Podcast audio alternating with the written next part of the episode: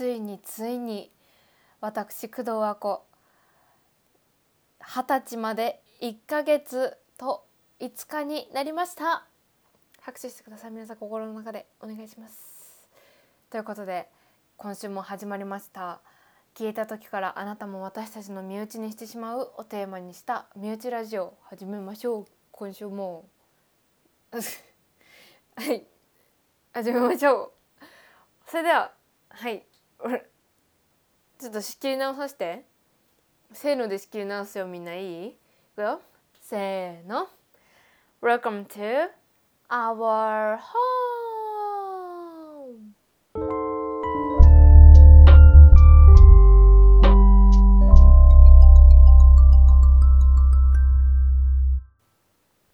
はい。ということでねあのちょっと今1ヶ月あのあと5日で切るっていう19歳がっていうのでちょっと現実を受け止められずに今あのあわあわしてしまってあのオープニングがグダグダになってしまったんですけれども。あのということでねあの5月15日私二十歳を迎える本当にあの今マジで本当にギリギリティーンエイジャーなんですけれどもあのこのラジオの説明にも書いている通りギリギリティーンエイジャー今はマジでスレスレギリギリっていうかスレスレのマジでキワキワのティーンエイジャーっていう感じでこれはティーンエイジャーと果たして呼んでいいのだろうかもう今ねすごいテーブルにも椅子にも足ぶつけちゃってもうてんやわんやって感じなんですけれども。まあでもね言うてもうあの二十歳になるのが楽しみだなっていう思いもありつつあの4月で二十歳を迎えたお友達何人かいてえっとね特に何日だったかな4月5日かな6日かながすっごい多くてね私の友達5人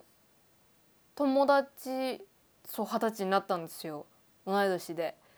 だからねちょっとびっくりしちゃって。まあなんかその5人同じ誕生日だっていうのもすごいな、まあ、別々バラバラの関係性ではあるんだけどみんな。それにもびっくりしたしあのー、何よりわあもうみんな合法でお酒飲んじゃいるのかみたいなね。えどうしようか。私ね今のところあの二、十歳になる瞬間0時は、えっと、ベランダに出て、え動画を回してえっとワンカップを飲むっていうのをやりたいなって思ってるの。初めてのお酒はなんかチューハイとか美味しいものとかじゃなくてなんかワンカップを飲んでみたいっていうふうに個人的に思っててだからその動画もなんかインスタとかにいろいろあげようかなと思ってるので見てみてください。でね最近のトピックというとその1ヶ月あのと5日二十歳までっていうのとプラスあのちびまる子ちゃんに最近ハマっていてアマゾンプライムでねちびまる子ちゃん見れるんだけどなんかその前に何だったかなちょっと待ってねあのね YouTube のおすすめにあのアニメ関連だったんだろうね多分。あのー、前田さんっているご存知ですか？皆さんちびまる子ちゃんの。あの「男子掃除しなさいよ」とかいう前田さんいるでしょ？前髪の短いあのきつい子がいるんだけどその子の人格がやばいっていうあの動画が回ってきてあのこのし各所によってあのこ今前田さんのこのどういうところが人格形成的におかしいですっていうのをテロップでどんどん突っ込んでいくっていうあのー、やつがあるんですけどそれの動画を見てからねちょっとこれ昔のまる子ちゃん見直さなきゃなと思ってあの1話から今あの一番もうまるもうなんで私がちびまる子ちゃんなのかっていうのを説明するんですよ2話で。それにもびっくりしつつあそうだちびまる子ちゃんってそもそもさくらももこさんだったんだよねっていうところからあの始まるんだけどそのおあななんか家庭教師来るの家に2話でねそれであの「君はな何何に誰なんだい?」ちょっと説明が下手すぎるんだけど ちょっと皆無なんだけどあのそれで「私はさくらももこ」って言ってチビでなんか丸いからちびちびまる子って呼ばれてるんだみたいな。そういうちゃんと自己紹介とかするんだよね。だからあそっかそっかそうだよね。まるちゃんじゃなくてさくらももこなんだよねそもそもはみたいな。初心に帰るっていうかね。だからすごいあのー、めっちゃいいっすよ。ちびまる子ちゃんマジで。でなんか伝説の回っていうのがいくらかいくらかというかなんかいくつかあるみたいであのー、なんかね有名なのではさあの家が燃えるやつ。あなんだっけ？ちょっと待って。検索するね。えっとちびまる子ちゃんアニメ。伝説で検索するね。えー、っとお蔵入りの回放送禁止衝撃的な理由で消えたキャラ。あそうそうそうそう。私ね一個見た。なんかアニマックスとか昔ちびまる子ちゃん昔のちびまる子ちゃんよくやってるんだけどあのー、私ね一個偶然見たのであのちびまる子ちゃんのクラスでいじめが起こっててなんかねなんていう名前だか忘れたんだけど坊主でね最低なやつがいるんだよ。ハマジとかが登場する前から登場してるハマジとかさブー太郎とかが登場する前って基本的にそのキャラクターたちはモブであのー、まるちゃんとたまちゃんともう一人仲良しの眼鏡の子いるでしょショートカットの。その子もいなくてモブであのもう一人坊主のなんかやんちゃな「あのマルコなんとかでやんの?」みたいなキャラクターがあのいるんだけど1話から。そのキャラクターがあのいじめてる男の子がいてそれをまるちゃんがこう救救うっていうかこうギャーッと言ってあの転校しちゃうんだっけな？それで「ありがとうまるちゃんあの時は」みたいな感じの回だったと思うんだけどそのねいじめのシーンっていうのがねなかなか強烈でだったりとかあとその家が燃えるっていうさあありえないじゃん。だって日曜の夕方よ？日曜の夕方でさあのー、急に友達の家が燃える回ってやばくない？しかもさ小さい弟がいてさその普段はクラスメートでしかなかったキャラクターがあのお父さんもお母さんも出てきて急にその家族の慌てふためく姿を見せられ6時夕方6時日曜から見せられるみたいな絶望感みたいな。だけどなんか YouTube でその解説みたいなのを見てコメント欄とかをいろいろ見てみたんだけどなんかねあのメッセージ性がすごく強いものがメッセージ性が割と強いものが多くてあのそうその火事のやつはその後々彼がいじられるあのネタになっていったみたいなところはあるんだけどその後にあのその長澤くんねその長澤くんがあのの重要なキャラ付けのエピソードになるっていうあれなんだけどあのその後にあの洪水が町を襲うっていうあれがあるんだけどあの話があるんだけど23話らしい。まるちゃんの町は大洪水の巻ってやつがあるんだけどそれ私まだたどり着いてないのねこれから見る予定なんだけどこの話のあらすじっていうのがあのまるちゃんちの舞台になってるのは静岡県の清水富士山のさくらももこさんの故郷だと思うんだけどあの面白いものがあるから見に行こうぜっていう感じでこうやじ馬的な感じでねおじいちゃんと一緒に見に行くんだけど洪水で2階まで浸水して助けを求めているかと思いきや笑顔で手を振る、えー、町の人たち水害をバックに写真を撮ろうと、えー、おじいちゃんとマルコは水害をバックにノリノリでピースをして写真を撮るっていう回なんだけどそれであのたまちゃんちも飲み込まれててあのたまちゃんが屋根の上から手を振ってるっていう。それで屋根の上で普通にみんな生活しててそれにちょっと若干普通に生活しすぎてててあの何まるちゃんたちが引くっていう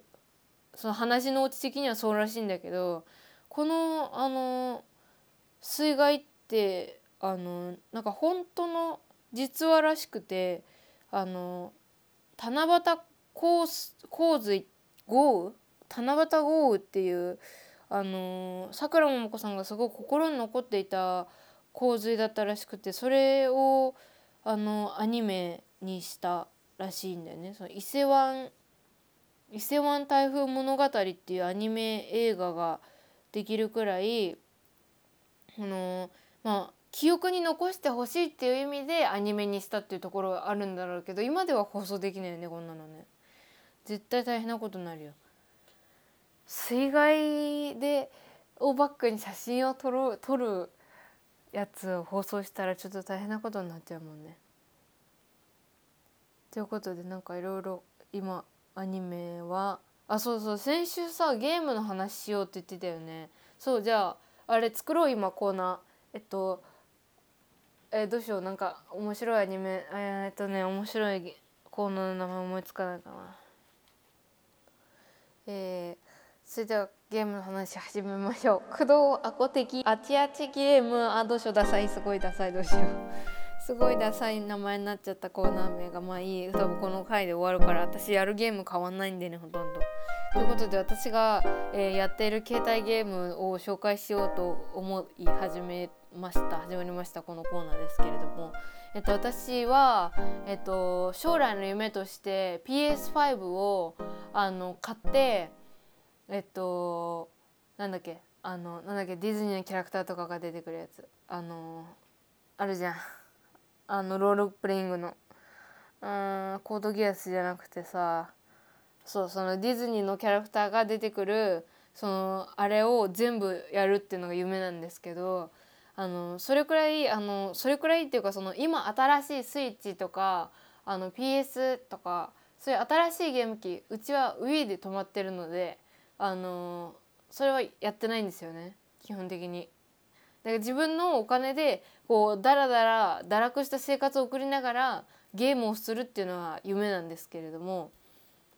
えっと、なのでそんな私が今、えー、携帯の方でスマホでやってるゲームをえ紹介しようと思うんですけどまず1つ目「えコール・オブ・デューティー」ですね。えこれはこれも多分何なんだろう PS?PC? どっちなのか分かんないけどあの友達と、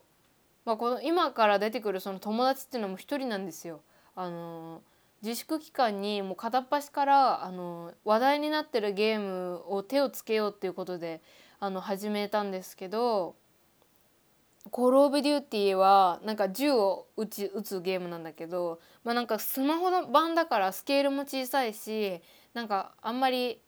充実してない面も多いらしいんだけど私はそのスマホ版しか知らないからあの結構充実してボンボンボンボン打ってね何がいいかってこれあの勝手に敵に照準をね合わせてくれるのよ。なんかね両手で横画面で操作するんだけど両手の横画面ってさ視点を切り替える方と方向を切り替える方でこう結構あのでしゃがむとか立つとかもコントロールしなきゃいけないからこう普段ならねもっとコントローラーでボタンが多いんならその照準を合わせたりするところまでが含めてゲームで面白いんだろうけどその合わせてくれるっていうのはなかなかあの嬉しい機能だなっていうふうに思います。っていうのは私本当にゲームがあの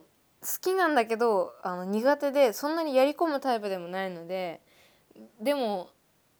うんまあ、ずっとやややってる片手でっていうのそのこの「コール・オブ・デューティー」はちょっとストレスが溜まった時にあ人を打ちたいなっていうかそのこうバババババみたいなバンバンバンバンバンバンみたいなやりたいなっていう時にやってます。だからそれくらい簡単にできるあのゲームなんであのちょっとあのゲームをやりたいよ。でもゲーム機は持ってないよ。スマホだよ。えっ、とでも人を打ちたいよ。っていう人はあのコールオブデューティーやってみてください。多分荒野行動とかより操作しやすいっていうかこう画面が綺麗だからいいかなって思いますね、えー、2つ目のゲームは第五人格です。これはご存知の方も多いんだかと思い思うんですけどあのボタンが目についた女の子が祈っているアイコンのゲームなんですけど、えっと、これは中国のゲームでもともとで今日本でも大会が行われるくらいあの結構熱いゲームで、えー、4対1鬼対、えー、サバイバーに分かれて、えー、っとその4人が解読機があるのよ。そのそれぞれのあのマップごとにねその解読機のを 4, 4, 4機4通電させたらあのパスワードって言ってそのドアを開けることができるのね。そのドアを開けて脱出する人数を、えー、鬼え、ー、と人数4人通電あ4人脱出できたら、えー、サバイバー側の勝ちでで鬼側はあのその脱出させないように解読の邪魔をしたりその追いかけたりして、えー、やるっていうこう4対1のゲームなんだけどどっち側にもねなることができてでこれはあのー、なんだっけな「デッド・バイ・デイ・ライト」っていうゲームにすごい似てるって言われてるんだけどそのゲームのことは私はよく知らないんだけどこの第五人格は、えっと、そのサバイバー側の特質と鬼側の特質がめちゃくちゃあの個性的ですっごいいっぱい種類があるから面白いのね。その救出に長けてるキャラクターだったり解読が速いキャラクターだったり足が速いキャラクターだったり仲間とのその助け合いがうまいキャラクターだったりこう一発殴られて2発殴られたらダウンしてつられて椅子に縛られるんだけどそれが一定時間を越すと飛んでっちゃって脱落しちゃうのねサバイバーは。それを回避するために救出したりこう解読を早くして、えー、仲間をこう復活させたりとかそういうなんかね細かいキャラクターごとの人格っていうくらいだからねこう4つのに重しを置いた細かい人格っていうのがあってそれをキャラクターごとに向き不向きのあるこの人格を決めていくっていうところとかすっごくね細かい小技がたくさん詰まってるもうそれこそ世界大会とかが開かれるのも理由だな理由が分かるなっていうくらいあの特質が様々だから人があえて使ってないキャラクターを伸ばして大会で使って対策がさせないところで戦わせたりとかあの強いキャラクターとか最初初歩初期段階で与えられるキャラクターをとことんこう強くなってあのやってる人とかね本当にあの強い人がいすぎて私ちょっとゲームがあのなるほどねと思って攻略できるタイプではないからあのなんかあんまり賢いあのプレーっていうかそのできてないんだけどまあでもなんか面白いなっていう感じでこう逃げるだけじゃなくてこうコース内で競争したりとかあのブラックジャックやったりとかこう一人のあのサバイバーをあのハンターとあのサバイバーでこう41の5人チームでこう守る守ったりとかそういろんななんかミニゲーム的要素っていうかそれもしっかりしててキャラクターのあのビジュアルとかもかっこいいかわいいとかたまにゲームセンターでねぬいぐるみ見かけたりしますね。えー、そういうのとかねあったりして楽しむ要素がいっぱいあるから、えー、第五人格本当にねあの友達とかやってほしい。あのみんなで通信できたりするからあのやってる人いたら声かけてくださいマジで。はいということで2つ目3つ目がこれ一番やり込んでるゲームなんですけどオセロニアです。これたまに CM やったりするから知ってる人いるかもしれないんだけどあのー、これはね何年くらいやってるかな？3年とか。一番長くやってるゲームでこれはねあのー、まあオセロニアってくらいだからオセロのゲームなんだけどあのオセロの盤面よりちっちゃいのかな。なんかそのオセロのことあ何も知らないんだけど私そのオセロやってるっていう感覚よりはこうコンボをつなげるみたいな。これも第五人格とに第五人格と似てません。撤回しますね。あのじゃんけんみたいなもので竜属性と魔属性と神属性3つがあって、まあ、なんかそれぞれこうじゃんけんと同じあのパワーバランスであるのね。それでその中でも魔属性の中だったらその相手の HP を吸収して自分の HP にする戦い方だったりこう相手のあの何パーセント HP の中の何パーセントをえっ、と呪ってその減らしたりとか本当にいろんなねどんどんどんどん新しいあのなんていうの？ななんていうんだろう。新しい戦い方が増えていくのよこのゲームって。その魔属性の中でも新しいスキルがそうスキルスキルスキルって言いたかった。スキルがどんどん増えていくのでだから混合させたりしてもいいし、えー、竜だけでこうどんどん火力を強くこうボーンっていってもいいし特殊ダメージって言って火力と同じ特殊ダメージをこうボンボンって与えることもできるしそれを守ってもいいしそれをさらに、えー、返してもそのまま相手に返しても自分が耐えきって相手返して自分が守って相手倒すみたいなやり方もできるしみたいな感じであのこれは本当に広がりがすごくてこれもね大会がやってるすごい。あの YouTuber このオセロニア専門の YouTuber の人とかいるくらいあの結構面白くてヒカキンさんとかもあの定期的に生配信やってそのなんかおこぼれみたいな感じでヒカキンさんが勝ったらなんか星のあのかけらがいくつもらえます。星のかけらっていうのはあのガチャを回せるんだけど星のかけらはいくつもらえますよみたいな感じであなんかおこぼれもらえたやったとかなんかちょ結構初心者の人でもキャラクターが揃えやすい。なんか初心者キットみたいなのがねもらえんのよ。これをとりあえずあの盤面に盤面のこうキャラクターにあの入れとけばあの戦えるよみたいな。でそのコンボスキルが結構条件が難しいものだったりとかスキル発動が難しいものだったり簡単だけどこう枚数が多くないと自分の神属性の駒が多くないと発動できなかったりとか結構なんかどうなんだろう？こうやり始めたきっかけ何なんだろうな。なんでなんだろう？なんかあのランキング上位にあったからやってみたら面白かったっていう感じなんだけどこの手のゲームってあのあれとかダメだったのよ。なんだっけ？なんだっけ？あのコトコトコトコトコトってやつ。なんだっけ？パズドラ？パズドラ。パズドラも私ダメであの何コンボとかやりたいのに全然分かんなくてでねあれもなモンストもダメでモンストもコンボが分かんなくてそんな中そんな私でもハマれたオセロニア。オセロニアねマジやってる人が誰もいない周りに。でもね過疎ゲームではないと思う。多分。そう思いたい。うんそう思う。なんかあのエヴァンゲリオンとコラボしてたりこの前も働く細胞とコラボしててあの「進撃の巨人」ともコラボしてたこの前。だから割とあれかも。メジャーなゲームなのかもしれない。ぜひやってみてください後ろにはなんかアニメから入るのいいかもしれない。そのコラボしてるからあのこのそのキャラクター集めたいからあのやるとかいいかもしれないね。ということでこの3つがやり込んでるやつなんですけれども、えっと、これって結構家の家のなんかオンラインじゃないとできない、あのゲームなんだけどそうじゃなくてなんかこう電波がつながらないような飛行機とかでもできるアニメあアニメアニメじゃない。できるゲームも紹介したいと思います。一つ目はパーフェクトスライスです。えこの、えーと、ゲームは、え野菜を刻むだけのゲームなんですけどパーフェクトスライス。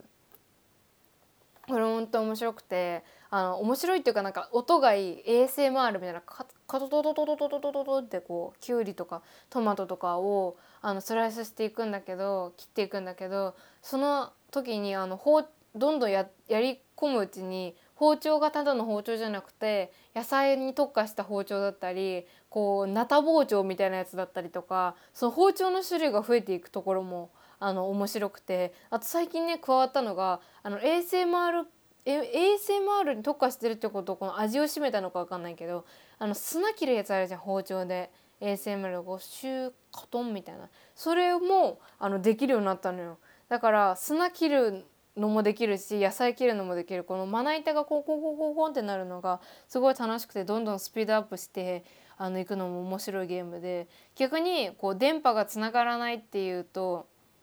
あのところでできるっていう点で言うとあのわざと機内モードにして広告を入れさせないようにするっていうのもちょっと私はこのゲームをやる時にはやる技なのでこの、えー、パーフェクトスライスやる時には、えー、機内モードにしてやってみてください。2つ目の機内モードでもできるゲームは「ワールド・フォー・ツー」です。これはあのコムアイちゃんがおすすめしてて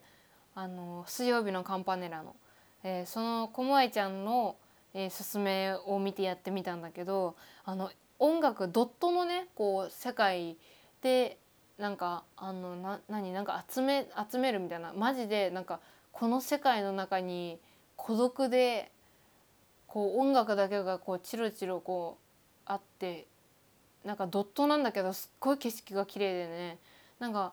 暇つぶしできるっていうよりかはあの放置しないとこうある程度こう物を取っちゃうとねなくなっちゃうからその放置してあの集まった時にやるみたいな。まあ、なんかねこれやってみないと分かんないんだけどとにかくドット調なのにすっごい音楽とあれがねいいのよ。あの何？あれ？景色？景色が綺麗。そうこの2つに特化してるゲームなのでぜひやってみてほしい「ワールド4」というこれ最近やってないからやんなきゃな。そうやんなきゃって使命感よね。これなんか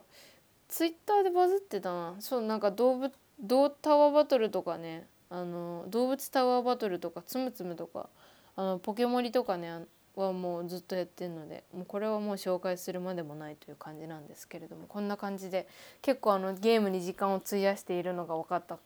かなと思うんですけれども、えー、今も今、えー、と言ったゲームは全体的に、えー、無課金でやっております。もうこれはもう誇りに思いたい私を。3年間後ろには無課金でもう何度課金したいと思ったことが本当に頑張っております。無課金で。いてニキビ引っかいちゃった。いて今鼻の下にでっかいニキビできちゃったんだよね。なかなか治ってくれないんだ。ちょことで次のコーナー。お天気ミュージックのコーナー。はい、えー、このコーナーは私が今日のお天気に合う音楽を紹介するというコーナーです。え今日紹介する曲はガールインレッドの I wanna be your girlfriend です。です。この曲はあのー、ガールインレッドっていう多分女の子のバンドかなあのー、すっごい好きなアーティストがいて多分一人なのかな？分かんないんだけどあのー、前あれ前紹介したっけ「We Fell in Love in October」って曲。まあいいっか。この曲すっごくよくてあの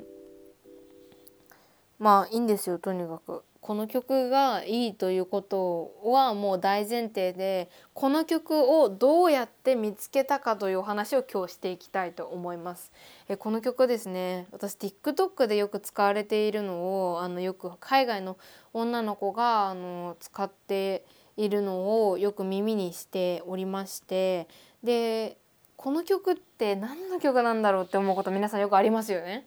携帯とか見てて「ああこの曲なんだっけな」とか「あこの今流れてる曲めっちゃいいなこの人使ってる音楽なんだろう」って思った時に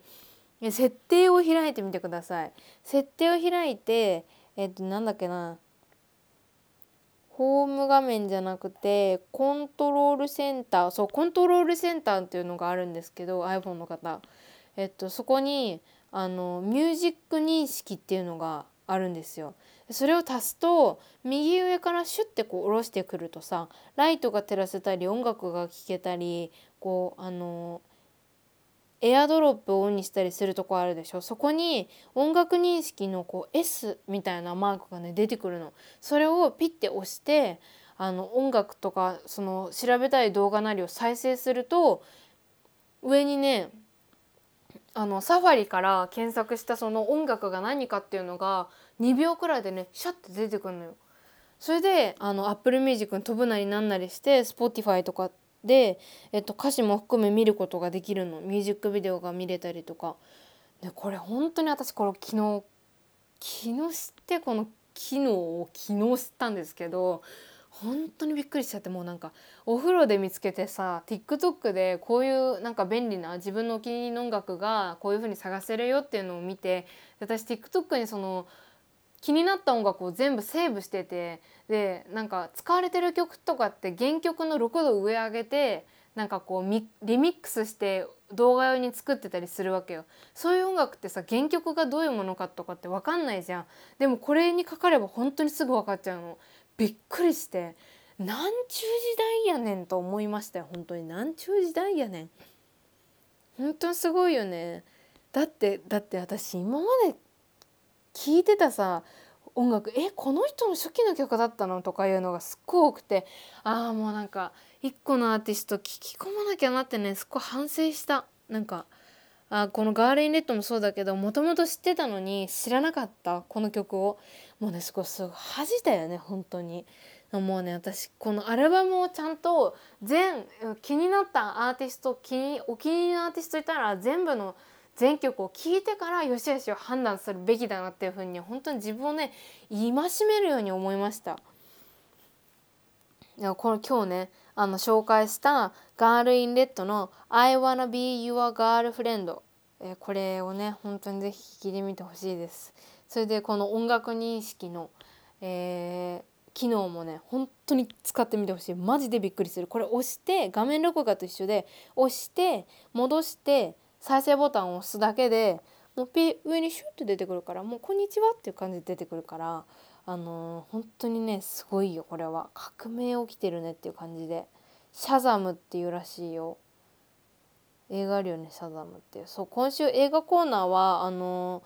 最近全然映画が見れてなくてあのちょっとお休みしますね。おすすめしたいちゃんと映画があったらちょっと今週いっぱい映画見たいなと思うのでおすすめした映画があったらちゃんと紹介します。なんかね見てもねおすすめしたいと思う映画に最近出会えなくてなのでちょっとその後にいや気になる映画いっぱいある。メランコリックとか気になるでしょ？あとねあのー、サマー・オブ・エイティフォーとかも気になるしあのポゼッションとかね気になるんだよね。ネットフリックスオリジナルも気になるのいっぱいあるしっていうことでねまだまだ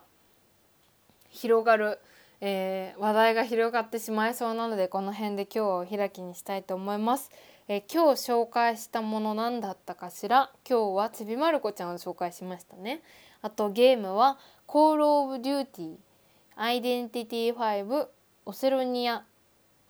えー「パーフェクト・スライス」「ワールド・フォー・トゥ」紹介しました。5つ紹介しましたね。なかなかたくさん紹介できたんじゃないかなと思います。ゲームの話もいいね。なんかあのこういうリニューアルがあったんで聞いてくださいよってなったらちょっとちょくちょくあのこのなんだっけもう忘れちゃったよコーナー名。熱々ゲーム？熱々ゲームのコーナー？なんかダサいけど、まあ、熱々ゲームのコーナーやっていきたいなと思います。えっ、ー、とで曲が、えー、ガールインレッドガールインレッドの I wanna be your girlfriend ですね。これジャケットがすっごい可愛いから本当に見るだけでも見てほしい。見たら聞くと思うけどね。是非に見て聞いてみてください。ということで今週のお相手も工藤和子でした、えー、あと1ヶ月と5日で、えー、20歳を迎える19歳ギリギリキワキワティーネイジャーの工藤和子がお送りしました、えー、来週もこの時間に月曜9時にお会いしましょう。それではさよなら。